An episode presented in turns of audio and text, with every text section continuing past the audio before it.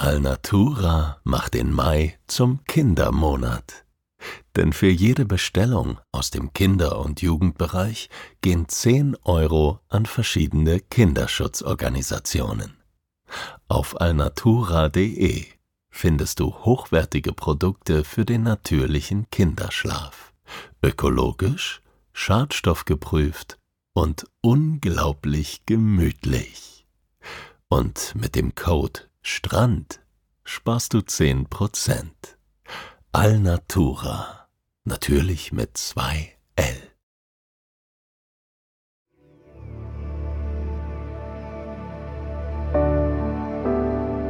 Schlaf gut. Träum was Schönes. Das waren die Worte meines Vaters. Auch er hatte seine Mühe mit dem Einschlafen. Doch wenn er schlief, dann träumte er vom Reisen. Ich erzähle hier von diesen Reisen. So wie es war und so wie es hätte sein können.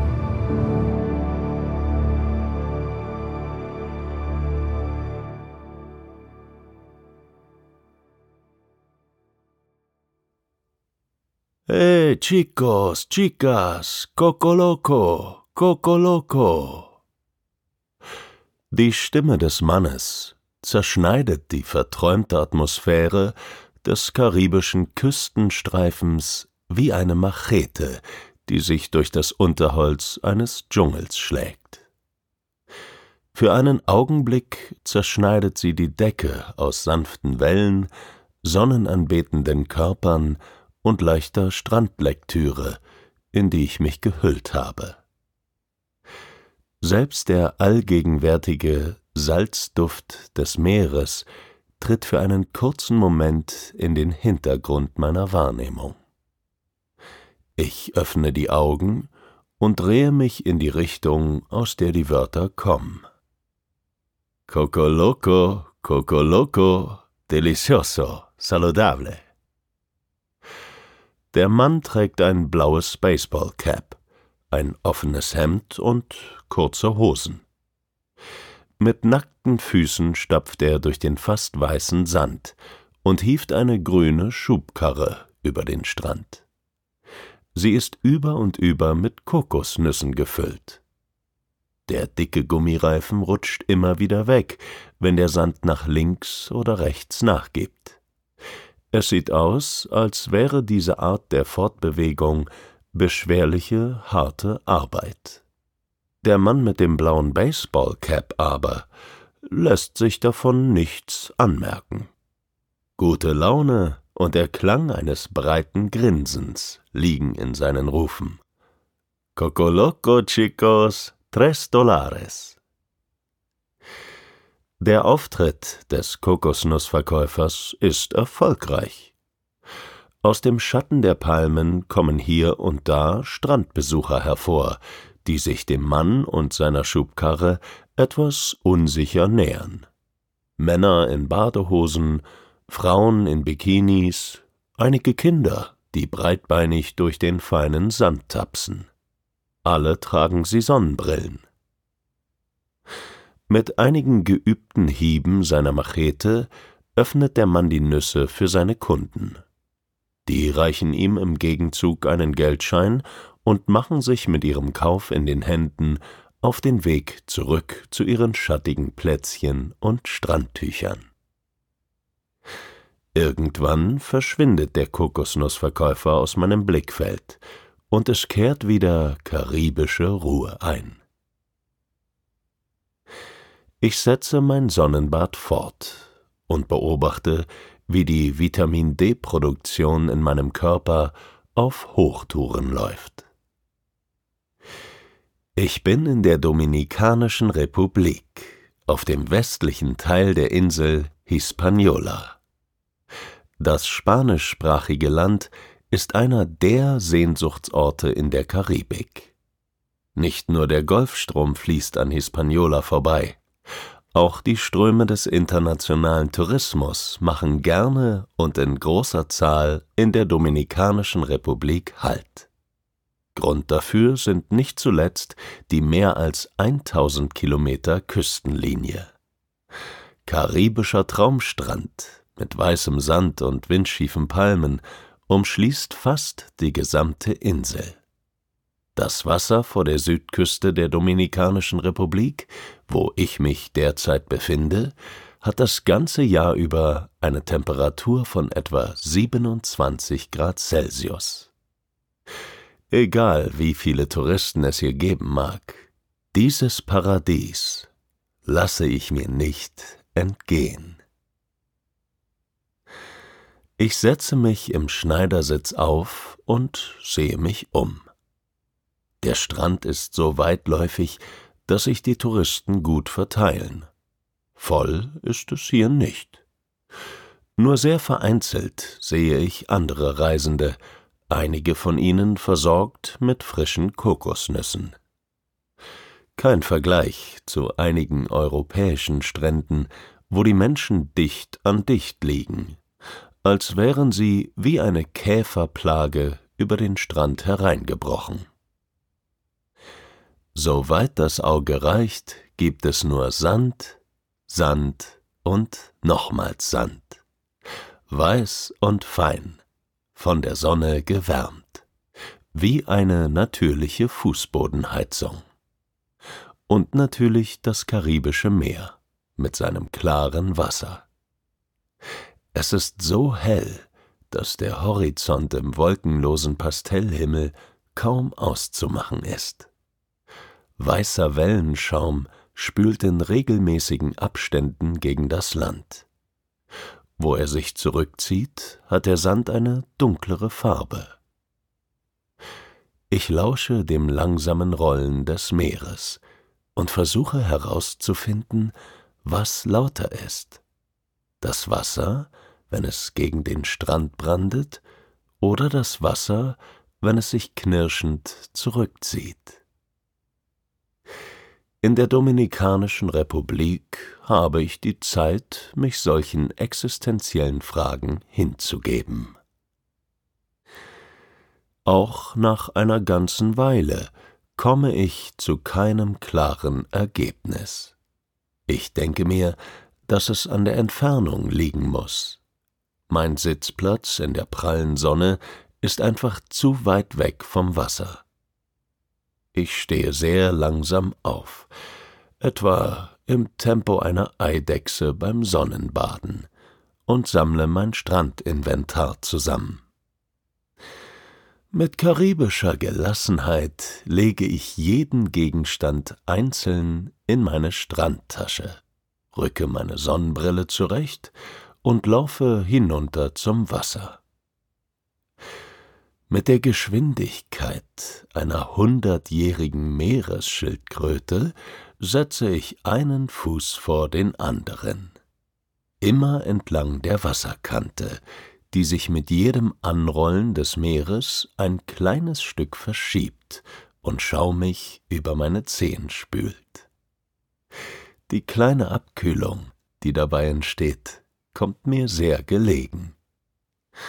Die Sonne brennt auf meinen Schultern, als hätte ich nach einem langen Tag im Büro ein Wärmepflaster aufgelegt.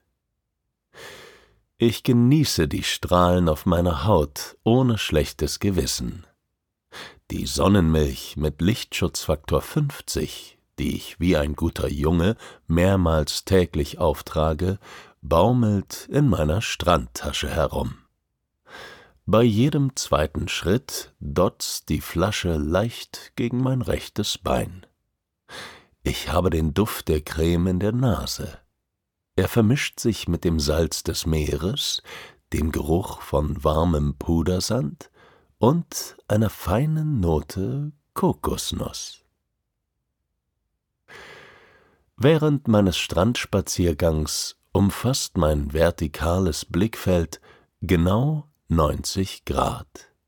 Ich schaue auf das Meer, aber nur bis zur Höhe des Horizonts, damit die Sonne mich nicht blendet. Ich schaue auf den Sand zu meinen Füßen, mit einem halben Auge immer auf der Suche nach Muscheln oder glattgeschmirgelten Steinen. Wieder hinaus aufs offene Meer und wieder auf die Ausläufer der Wellen, wie sie gegen meine Knöchel schwappen. Plötzlich entdecke ich tatsächlich etwas vor meinen Füßen im Sand. Im ersten Moment halte ich es für eine Muschel, aber als ich mich herunterbeuge, um es näher zu betrachten, entpuppt es sich als Schneckenhaus. Es ist etwa so groß wie das Haus einer Weinbergschnecke und hat eine sehr ausgeprägte Spirale in einem Schwarz-Weiß-Muster, das mich entfernt an ein Schachbrett erinnert. Ich gehe in die Knie, um meinen Fund aufzusammeln. Gerade als ich danach greifen will, tauchen auf der Unterseite des Schneckenhauses die kleinen Beinchen eines Einsiedlerkrebses auf. Wie von der Tarantel gestochen, weicht der kleine Kerl meiner Hand aus und rast in Richtung Wasser. Ich erschrecke mich so sehr, dass ich ihm fast noch einen heftigen Klaps gebe. Aber auch ohne mein Zutun erreicht der Krebs das rettende Ufer, das in diesem Fall das Meer, also das genaue Gegenteil des Ufers ist. Ich sehe ihm nach, wie er in der schäumenden Gischt verschwindet, und wünsche ihm alles Gute auf seiner weiteren Reise. Sonnenstrahlen funkeln auf der Oberfläche des Ozeans. Sie erinnern mich an die Magie, die ich als Kind gespürt habe, wenn ich mit einem Kaleidoskop spielte. Ich forme meine Hand zu einem Rohr und drehe es vor meinen Augen. Es ist, als würde ich die Welt durch einen Diamanten betrachten. Das Glitzern der tausendfach gebrochenen Reflexionen auf den langsam und regelmäßig heranrauschenden Wellen tanzt und springt auf meiner Retina wie die Funken einer Wunderkerze. Ein Geräusch, das so gar nicht in diese magische Naturstimmung passen will, zerrt mich am Ohrläppchen zurück in die Realität. Ein metallenes Quietschen bahnt sich seinen Weg über den Strand. Es kommt auf mich zu. Ich drehe mich um. Es ist der Kokosnussverkäufer mit seiner Schubkarre. Jetzt ist sie leer. Ein breites Grinsen im Gesicht des Mannes zeugt von seiner Zufriedenheit, alle Kokolokos losgeworden zu sein. Leichtfüßig schiebt er seine Quietschkarre durch den feinen Sand. Nur die Machete ist noch drin. Sie hopst mit einem dumpfen Klong gegen das Eisen, wenn die Karre durch eine Sandkuhle fährt. Eine dicke schwarze Haarsträhne wippt mit jedem Schritt auf der Stirn des Mannes hin und her. Seine Erscheinung macht einen solchen Eindruck auf mich, dass ich vergesse, einen Schritt beiseite zu gehen. Den Kokoloko-Mann scheint das nicht zu stören. Dass ich ihm im Weg bin, tut seiner guten Laune nicht den geringsten Abbruch. Er wechselt nur kurz die Spur. Einhändig, als wäre die Schubkarre eine natürliche Verlängerung seines Körpers, umkurvt er meine zur Litfaßsäule erstarrte Person.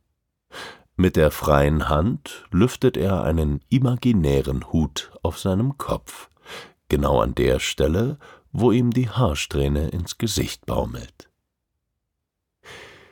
Die Neugier packt mich, und ich beschließe, dem Kokosnussmann zu folgen. Was hat er jetzt vor? Wohin geht er jetzt, da er seine Nüsse verkauft hat?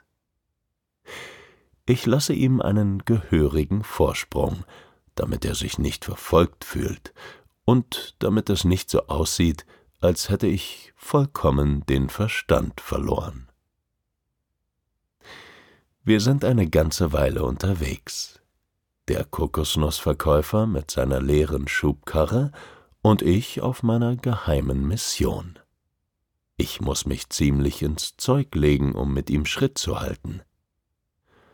Die Sonne wandert auf ihrer Halbkreisbahn durch den wolkenlosen Himmel, während wir in gerader Linie immer hart an der Wasserkante durch den warmen Sand stapfen. Ich spüre meine Waden und all die kleinen Muskeln in meinen Füßen. Ich wünschte, ich hätte noch etwas zu trinken in meiner Wasserflasche, um mich ein wenig zu stärken, oder eine frische Kokosnuss. Mit jedem Meter lassen wir den touristisch erschlossenen Teil der Küste mehr und mehr hinter uns. Ich sehe immer weniger Menschen im Wasser, beim Sonnenbaden oder im Schatten der Palmen, die hier dichter und dichter beieinander stehen. Stattdessen tauchen immer mehr Hütten auf, bunte Holzbretter, rot, blau und grün gestrichen und zu kastenförmigen Bungalows zusammengenagelt. Hier und da lehnt ein klappriges Fahrrad oder ein Mofa an einer Hauswand. Der Kokosnussverkäufer verlangsamt seine Schritte. Er steuert vom Wasser weg auf eine Gruppe von riesigen Palmen zu. Unter einem der Bäume sitzt ein junger Mann in Bermuda-Shorts. Der Verkäufer ruft ihm etwas zu, und der junge Mann erhebt sich und trottet in Richtung der Schubkarre. Die Begrüßung fällt knapp aus, nicht mehr als eine kleine Geste, die leicht zu übersehen wäre. Der Jüngere fischt die Machete aus der Schubkarre, befestigt sie mit einer Schlaufe an seiner Hüfte und steuert schnurstracks auf eine enorm hohe Kokospalme zu. Währenddessen zieht sich der Ältere, der Kokolokomann, in den Schatten einer anderen Palme zurück und zündet sich dort eine Zigarette an. Jetzt verstehe ich. Der Arbeitstag des Verkäufers ist bei weitem nicht zu Ende. Bevor er aber eine weitere Runde drehen kann, muss er seine Schubkarre befüllen, und hier kommt sein junger Kollege ins Spiel. Er ist der Kletterer. Die beiden teilen sich eine Machete. Hat der eine Schicht, macht der andere Pause. Die Palme, die der Kletterer ausgesucht hat, ist selbst ein beeindruckendes Naturwunder. Ihr komplett astloser Stamm ragt wie ein hölzerner Halm in die Höhe. Erst ganz an seinem oberen Ende bilden zahllose Blätter eine prächtige Krone. Hier baumeln die Kokosnüsse wie Trophäen. Der Kletterer stemmt die Hände in die Hüften, wirft den Kopf in den Nacken und sieht lange nach oben. In ihm findet eine Verwandlung statt, die ich selbst von meinem Beobachtungsposten in einiger Entfernung gut erkennen kann. Der Kletterer tritt in eine Phase höchster Konzentration ein. Er sieht aus wie ein Tennisspieler kurz vor dem Aufschlag oder ein Turner unmittelbar vor dem Beginn der Kür. Schließlich drückt er einen seiner nackten Füße gegen das Holz der Palme, fasst den Stamm mit beiden Händen und beginnt seinen Aufstieg. Er stützt sich auf die kraftvollen Muskeln in seinen Armen und Beinen, während er sich mit beeindruckender Geschicklichkeit nach oben bewegt. Seine Hände umklammern die raue Rinde der Palme. Seine Füße finden festen Halt auf den winzigen Vorsprüngen, die der Stamm bietet. Mit jeder geschickt platzierten Bewegung steigt er höher und höher. Er bewegt sich in einem fast ballettartigen Tanz aus Balance und Kraft, während er sich an die Höhe heranarbeitet, in der die Kokosnüsse darauf warten, geerntet zu werden. Schweiß perlt von seiner Stirn. Seine Haut glänzt im Sonnenlicht. Er muss jahrelange Erfahrung im Palmenklettern haben. Sein Können zeigt sich in jeder seiner Bewegungen. Mit meinen eigenen Erfahrungen im Erklettern von Bäumen lässt sich das, was sich vor meinen Augen abspielt, nicht im geringsten vergleichen. Als würde er auf allen Vieren in die Vertikale gehen, kommt der Kletterer dem Palmendach immer näher und näher. Für diese Akrobatikvorstellung sollten er und der Kokolokomann Eintritt nehmen. Tres Dolares würde ich wohl zahlen. Schließlich greift die rechte Hand des Kletterers in die dicken Stiele der Palmenblätter. Er zieht sich hoch und findet in der Baumkrone schnell eine Sitzposition. Er löst die Machete aus der Hüftschlaufe und hackt die Kokosnüsse mit gezielten Hieben los. Sie fallen einfach in die Tiefe, wo sie mit einem dumpfen Geräusch im Sand landen. Hier sammelt sie der Verkäufer ein und lädt sie in seine Schubkarre.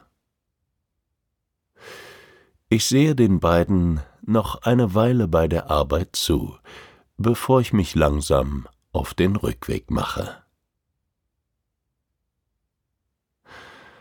Am Abend dieses Strandtags liege ich in einer Hängematte, die zwischen zwei Palmen direkt vor meiner Unterkunft gespannt ist.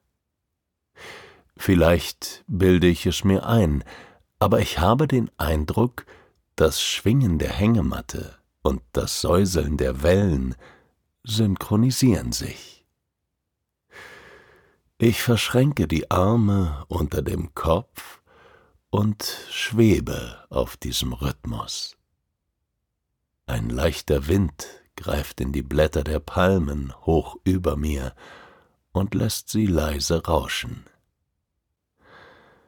Ich schließe meine Augen und nehme einen tiefen Atemzug. Auch hier riecht die Luft nach Noten von feinem Sand, salzigem Meer und einem Hauch von Kokosnuss. Ich lasse die Düfte in meinem Bewusstsein tanzen und fühle, wie sich meine Muskeln entspannen. Die Temperatur ist unheimlich angenehm. Es ist noch warm genug, um im T-Shirt hier zu liegen. Gleichzeitig weht von Zeit zu Zeit eine kühle Brise durch die kleinen Härchen auf meinen Unterarmen. Ich lächle und weiß, dass ich genau dort bin, wo ich sein möchte. Und nach einem weiteren langen Atemzug schaukle ich in einen tiefen und erholsamen Schlaf.